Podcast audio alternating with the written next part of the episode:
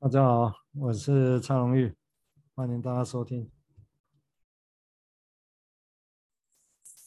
我是彭明雅。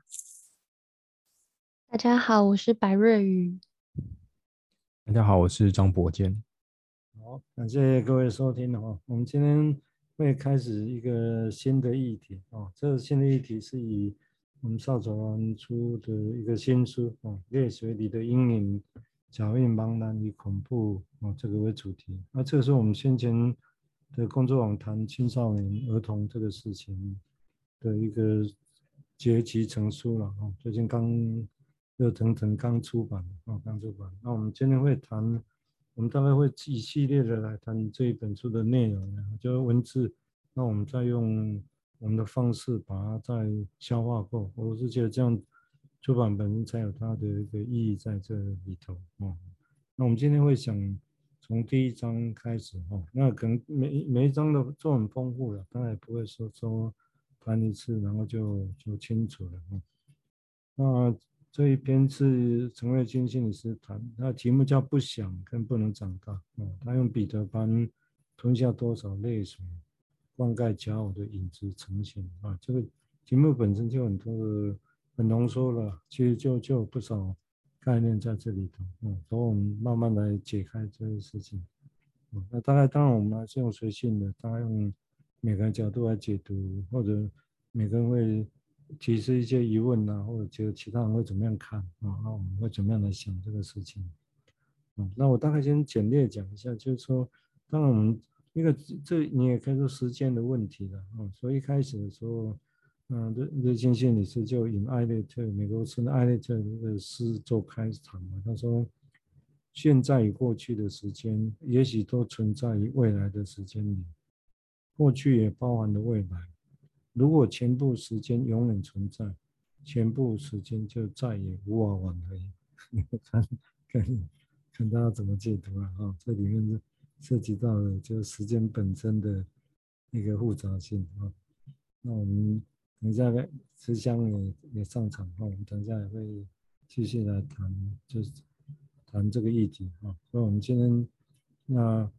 那我刚刚除了就刚刚提过谈艾略特对时间这个议题之外，哦，那我们今天因为因为它是以彼得潘为故事主主轴了哦，那彼得潘的故事，也许等一下大家可以随意的在一起某一段来练，我觉得 OK，某一段来练，我们会很随意的哈，随意的看谁喜喜欢哪一段，我们就在一起哪一段来练，哦，啊练以后大家互相讨论，然后怎么样啊？我想，当然我们没有不太可能一起一起。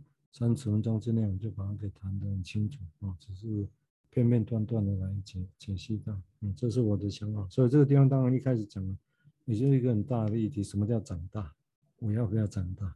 那有些人好像不想长大，这是什么意思？那我们说他不想长大，我们是在批评他、评论他，还是想要去理解些什么呢？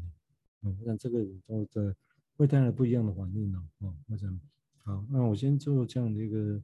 陈述了哈，那我们等一下就依序从明雅、瑞仪、博建还有慈香，哦，看看你有没有什么想法可以提出来，没关系，啊，我想我们就随意的谈，然后大家的话想。好，我们先请明雅说明，谢谢。好，嗯，大家好，我是明雅。然后，嗯，我自己看完第一章的时候，其实我对于长大好像有一些想象。那那个想象呢？就会开始有很多对自己的疑问跟疑惑，就是哎，我是怎么长大的？那在什么时候我会觉得我自己已经长大了？那那这些种种，我觉得都好抽象哦，就是让长大变得更加的神秘。然后，嗯，呃瑞军心理师提到的是说，他觉得“长大”这个词是充满时间感跟流动感的词，就是。它好像就像水一样流过，然后就过了，然后也没有没有办法再回头。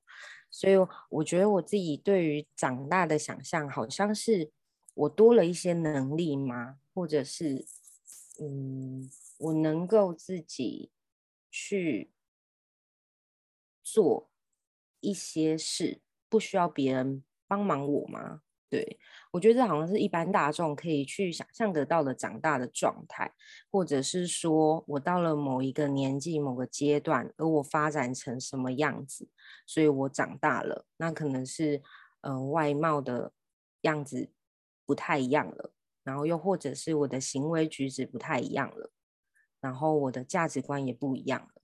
我觉得这些好像都是嗯、可以看到长大的痕迹的感觉，嗯。好，那我先到这边，稍微点出几个想法哈，就这个简要的想法就是说，那其实这也提到，当然明雅刚刚讲了不少事情啊，我相信也许大家会有同感的地方或者不一样意见，我是觉得 OK。我们现在只是试着去讲一些可能性啊。那至于刚刚提到一点，当我们会怎么样也，就是说什么是长大，哪些迹象会让我们觉得自己在长大，有长大，哦。啊、自己觉得跟他人觉得有什么会有个落差，那这个落差会带来什么影响？常常会有了哦，只是当然有机会我们借这个文章慢慢谈。那另外一个当然他也提到说，那是不是长大就不需要别人帮忙了？是不是这种感觉？有，我想很多人会觉得是这样。但如果这样的话，好像被人说长大就跟独立，或者是独立就不需要别人帮忙，是这个意思吗？那必须要别人帮忙，就就表示没有长大吗？哦，这个错就是依赖嘛，依赖就等于没有长大嘛，事情是这么单纯嘛，或者是东西还有他，还有其他可以想象的哦。我先把问题先点出来，然后我想有些议题也不是我们今天就可以马上有答案，然后是借这个时候我来想想这些事情。好，我们现在请瑞仪来做表达，谢谢。嗯，刚刚听明雅跟蔡医师说。接着我就想到，关于长大这件事情，好像如果是在时间轴上的话，它是一直在发生的。好像我们今天都比昨天要长大了一点。那确切实际实际上，我们真的可以说自己长大了，会是在什么时间点呢？我觉得好像每一个人的时间都不同。有人可能在很小的时候就被迫长大了，有人可能到了青少年。或是青壮年的时候，好像都还没有长大，心里还是住着一个小孩。所以我觉得很特别的是，我们要怎么样去看我已经长大了这件事情。然后在第在书本第一章的十八页，我读到的时候其实是蛮有感觉的。他说，在第二段，治疗师心想，是否儿童的创伤找不到语言，索性最直接的方式就是让治疗师目睹。植入性的进入角色，我觉得这很有感觉，好像就像在书中雅雅那个案例，他不知道该怎么去用语言表达那种很失落、很感慨的感觉，那种仿佛被抛弃，但是又没有办法去争取的那种失落感，好像要用这么直接的方式去做、去行动。这就是他的表达，然后这样子找不到语言的方式。如果拉回到长大这件事情，我想到的会是退化，因为当我们长大成人之后，如果表现出一个很小孩的样子的时候，可能呃，直接拿一个比较呃呃名词去套用，我们可能会说那个叫退化，那就代表说我们已经长大了，不然。为什么好像当我们呈现出比较退缩、退缩或是退化的样子的时候，会有这样子的形容？嗯，这是我刚刚想到的。谢谢瑞哈，我想刚刚其实我们就是好像顺带讲过一些话，但其实我刚刚也提过，就像明雅刚这样，其实都很多可以细节都可以再意再深入的。那当然，这当然是我们的我的特色，我说我们的。工作的习惯，就是说我们不会只满意于这样子，我们希望那这个越平常越寻常的现象，背后是不是还有什么其他可以去想象的地方？哦，那至于刚刚您有提到那个，我想我们会因为有机会会就这个这本书来讲，会重复再提到这个议题，就是说一个创伤，那找不到言，找不到话说，那那当然要看那这个创伤有多激烈，多巨大。在什么样的时候发生的？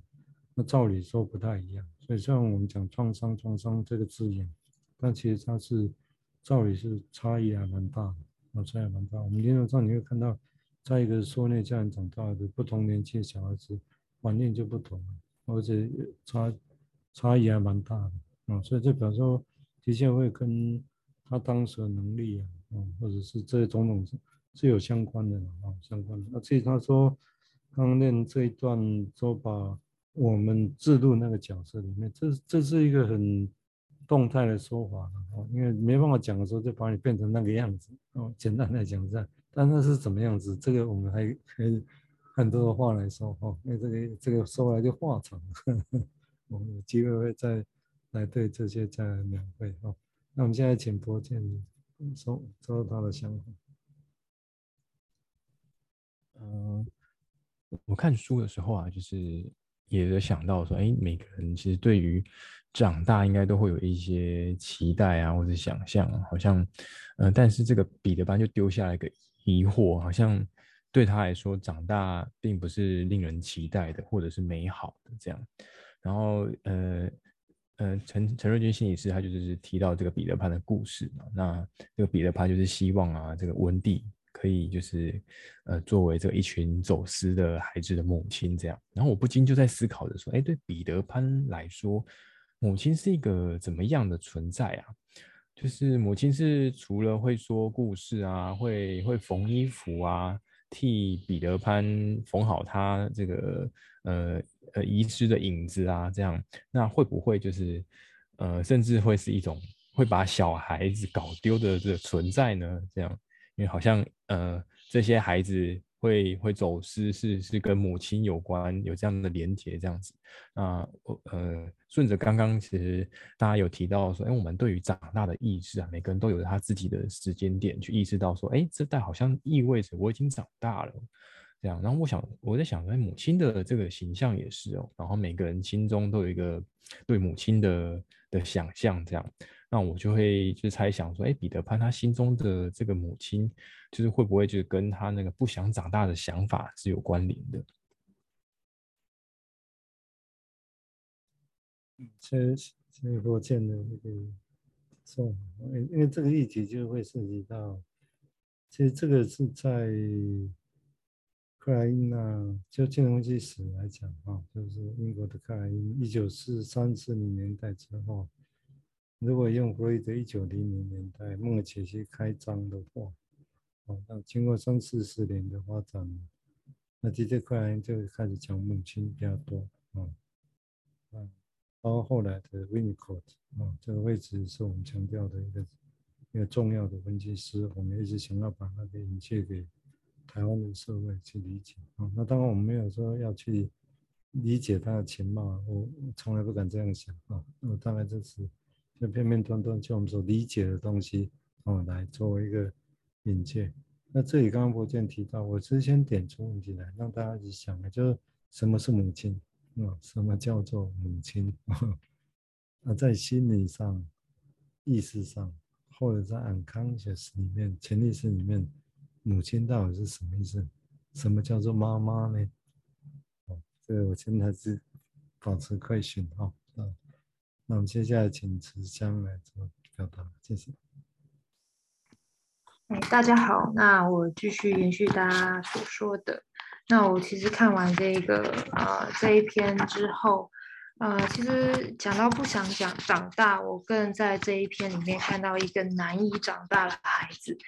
然后刚刚瑞宇讲到的那一段呢，我也非常有感，因为在难以就是呃那个这个难以长大，然后。的状况底的的的底下，我看到，嗯，就是，嗯，也也是一个蛮深刻的体验，就是那个没有办法找到语言的，呃，情形，那就我就会想象这个孩子是多么。就是呃啊，也会在临床上面也会会常常会遇到一些孩子是更比起他更更为贫瘠，他就像在贫瘠的土壤上面这样子。那治疗师感觉像呃我们在看到第一第一章的时候，事实上我觉得治疗师感觉像也像妈妈这样子的角角色。然后，呃，当然，在平常的时候，呃，治疗师就是也扮演着这个样子的角色，也也好像好似就是陪上陪伴着那些难以长大的孩子，然后当然有些不是孩子，但是当然就是他也难以长大，永远就是不想长大这样，那就也许就是慢慢的带带着他长大那种感觉。那我在这一个第一章的时候，其实也看到。乐居心理师分为一二三的那个场景的时候呢，呃，我看到他慢慢的去，也是陪着这个孩子慢慢的去，然后嗯、就是长大，然后其实他也会不断的去呃反复的思考他自己有没有太快，那我就会想到说，哎，其实很多人也会，就是呃，就是说，嗯。他不是，就是说没有那么的，就说很多人，呃，就是对于长大这件事情，就是我们治疗师的态度到底是什么？然后我们是不是要也也是要去思考说，哎，是不是有有一定的速度，然后也有一个哎慢的，呃，有一个呃，不是说突然间的，或者是嗯马上的这样子，就是有一个好像有一个就是速度这个东西出现这样。嗯，就一般来讲哈，我们就顺着刚刚的想法，就是说，那我们一般觉得，比如说刚刚池江也提到，或者在呼应瑞前面提到的长大这个事情，或者是找不到语言这个事情，那当然因为语言本身是很文明的事情，然后小孩子也是在一岁后更大之后才有办法去表达一些事情，啊，所以。但是语言，但是当感受的所感受到的东西，理论上势必是比语言更早就有在感受一些事情，哦，只是他用什么方式来记得，哦，或者那显然的不可能用语言嘛，在那个时候还不会讲，或者因为这个就会涉及到整个在探索的领域，呃，如果我们要把探索的领域跟跟处理问题的集结在小孩子是在他可以记忆清楚语言可以表达的那个时候，或者是是把焦点摆在更早之前，哦，是语言都还没有充分，甚至还没有语言之前的那些生命经验怎么样影响，哦，那如果要把焦点摆在那，那当然这个对亲子关系就是一个挑战，我们怎么样有办法去理解那到底是什么？那些迹象用什么方式来留下来？哦，那那些那那些会长大吗？简单的讲，会长大吗？哦，那些一直都是那个样子？那那只有少数人有吗？或者那每个人都有那一部分的？那我们怎么样去看那一个部分？哦，我也觉得大概，所以当然我们这里形容呢，也不会只是想把它当做像。好像只是批判性说啊，怎么有那个部分？大概多少意识是理论上都会有那个部分，那只是我们怎么样去接近它，哦，我们怎么样去知道那会是什么？嗯，嗯，我们接下来我们再请明雅再做进一步的想法，谢谢。好，嗯，我刚刚在想，就是。长大这个词，我们什么时候会用到，或者是我们什么时候会用语言来告诉，呃，作为一个沟通的时候会用到的一个词。然后我刚刚想到的是，我们好像不会告诉别人说，哎，我长大了，哎，就是可能看到亲戚就说，哎，我长大了，哎，这样。可是我们却会在我们不想长大的时候表达我不想长大，所以我觉得这是一个蛮。奇妙的是，然后我也在思考，长大会不会是一种期待？那是谁给的？或长大会不会是一种渴望？那是谁吸引我去的？所以，嗯，我刚刚想到一个例子是说，当一个呃小孩他用哭着说，呃，用哭着来表达他要喝奶，到他能够跟妈妈。就是牙牙学语的说，我要呃我要喝奶的时候，妈妈就会觉得，哎，你长大了，你会用说的方式，好像我们长大的表现会用一些行为去展现出来。可是当什么时候我会说，呃，我不想长大，那可能是有一天我可以自己去泡一杯牛奶的时候，我不想要自己去，然后就会想说，呃，会不会我再跟妈妈说，妈妈还是会再次为我服务呢？所以我就觉得，好像长大这件事情，不只是自己，好像别人也给自己很多对长大的想象啊或期待。嗯，让我想到这个。刚刚明雅刚刚提到一个，先前也提过语言，那因为会特别强调语言，是跟这些东西特别强调语言有关系。不过大家也不要忘掉一个事情，很有趣哦。啊，就刚刚明雅指出来的现象是，哎，当一个小孩子会跟人说的来下指令或表达想法的时候，大人会讲啊不错，有进展，我觉得好像这是约定成熟的。但是我们也不要忘了，你看现如果如果是这样子的话，那我们如果来看艺术这个东西。没有说话哦，当然现在有些艺术录像啊、录影也变成是在大的博物馆可以收收藏，但是晚近的事情，录像这个事情。但如果是是平面式那东西，我们勉强可以说他会说一些话，但是毕竟还不是大人。我们现在讲的这种话，我们怎么来看这个事情，或者那我们怎么样看艺术治艺术治疗或其他的会言的治疗呢？难道那一定比较落伍吗？哦，我是觉得光从也我当然不是说明雅刚刚讲的是这个意思，我是借这个想法来推演，哦，那个还有值得想象的地方。好，我们接下来请瑞做一些表达，谢谢。嗯，就顺着刚刚明雅有讲到说，当在自己不想长大的时候，可能就会说出我不想长大，然后。刚刚听到这里的时候，我也在想说，哎，会不会在不想长大的时候，可能我们也会说出“不行，我已经长大了”。好像就是这件事情，其实是一种好像是自己在跟自己对话的一种感觉，或是自己对自己的了解。就是在遇到事情的时候，好像有没有长大，那仿佛像是一个可以说是对自己的责任吗？嗯。然后我刚刚有想到一个画面，就是我曾经有观察过一个四岁的小孩，他在家里的时候，在妈妈旁边，他都会自己拿汤匙吃饭。可是当他到了奶奶家的时候，他就会坐在那边，然后等奶奶去喂他。那奶奶也会很乐意去喂他。然后我就在想，哇，那其实当小孩很好啊，是这么被温柔呵护又有爱的，所以。我在想，为什么就是彼得潘不想要长大？嗯，然后刚刚慈香也有提到说，用治疗师来比喻成像是一个妈妈，然后个案像是一个小孩。那这样听起来，其实治疗这个过程中是一个很很温柔、很涵容的历程呢。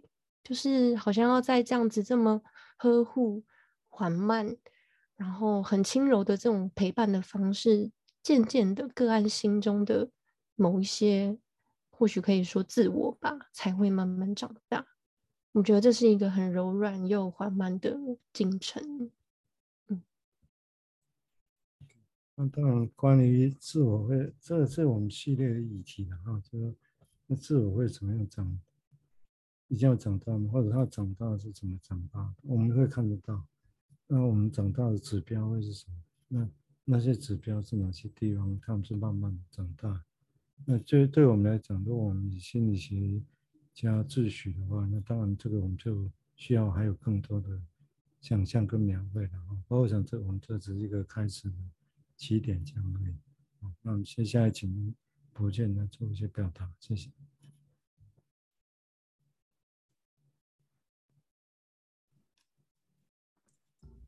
我印象也蛮深刻的，就是，呃，陈瑞君心理师他文章里面也是有提到关于呃自我是怎么样长出来的这个部分，好像这个长大的过程是这个也是自我的自我在慢慢的成型的过程，然后，嗯、嗯、虽然没有很直接的去描述母亲代表什么，但好像母亲母亲是占占一个非常。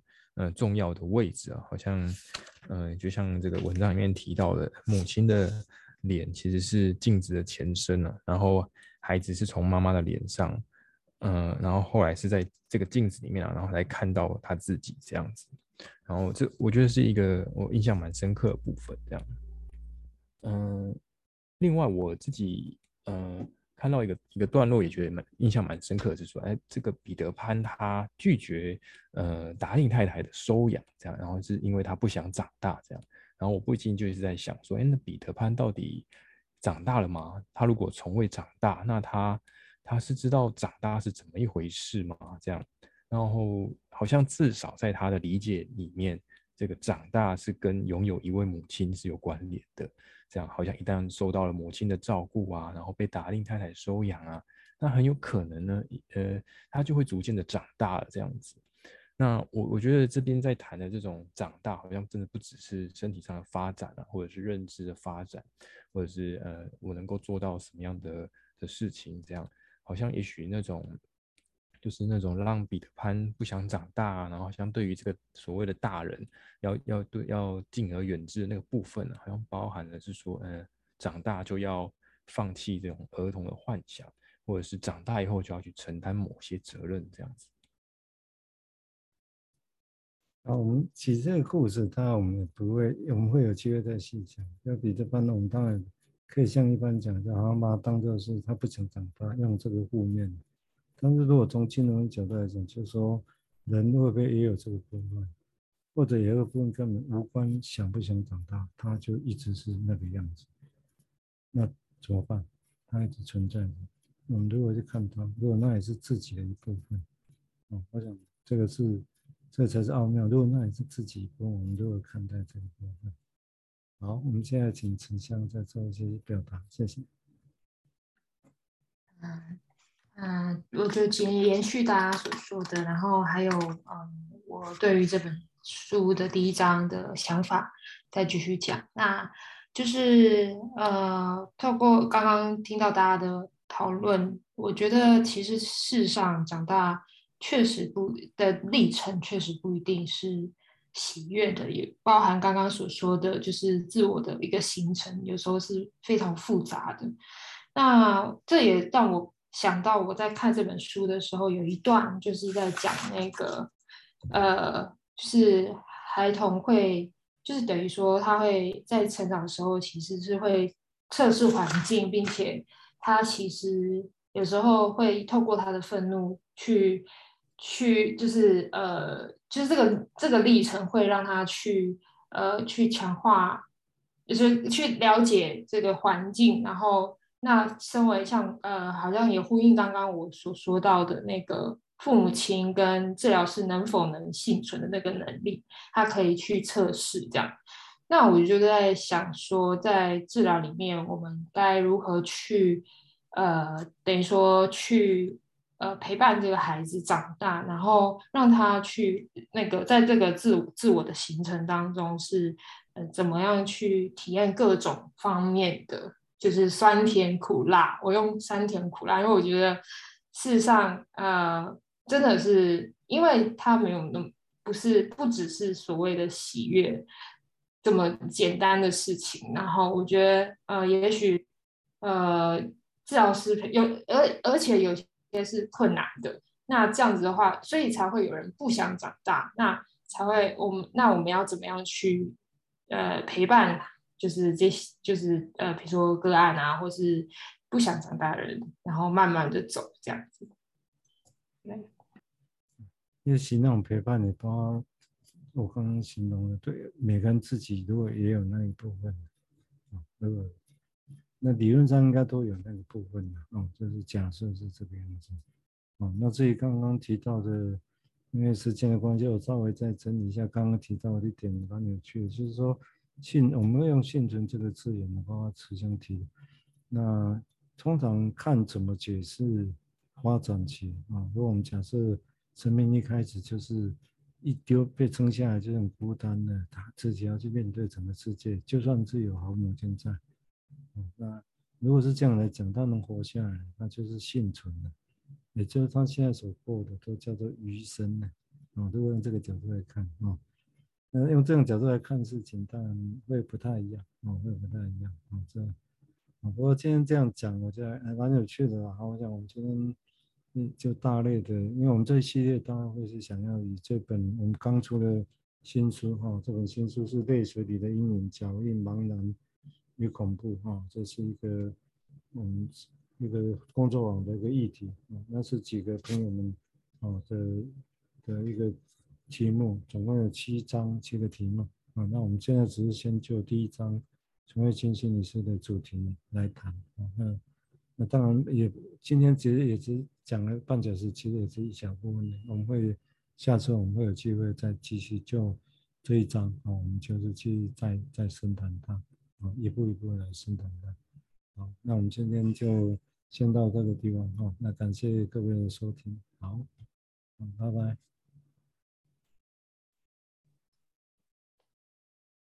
拜拜，拜拜，拜拜。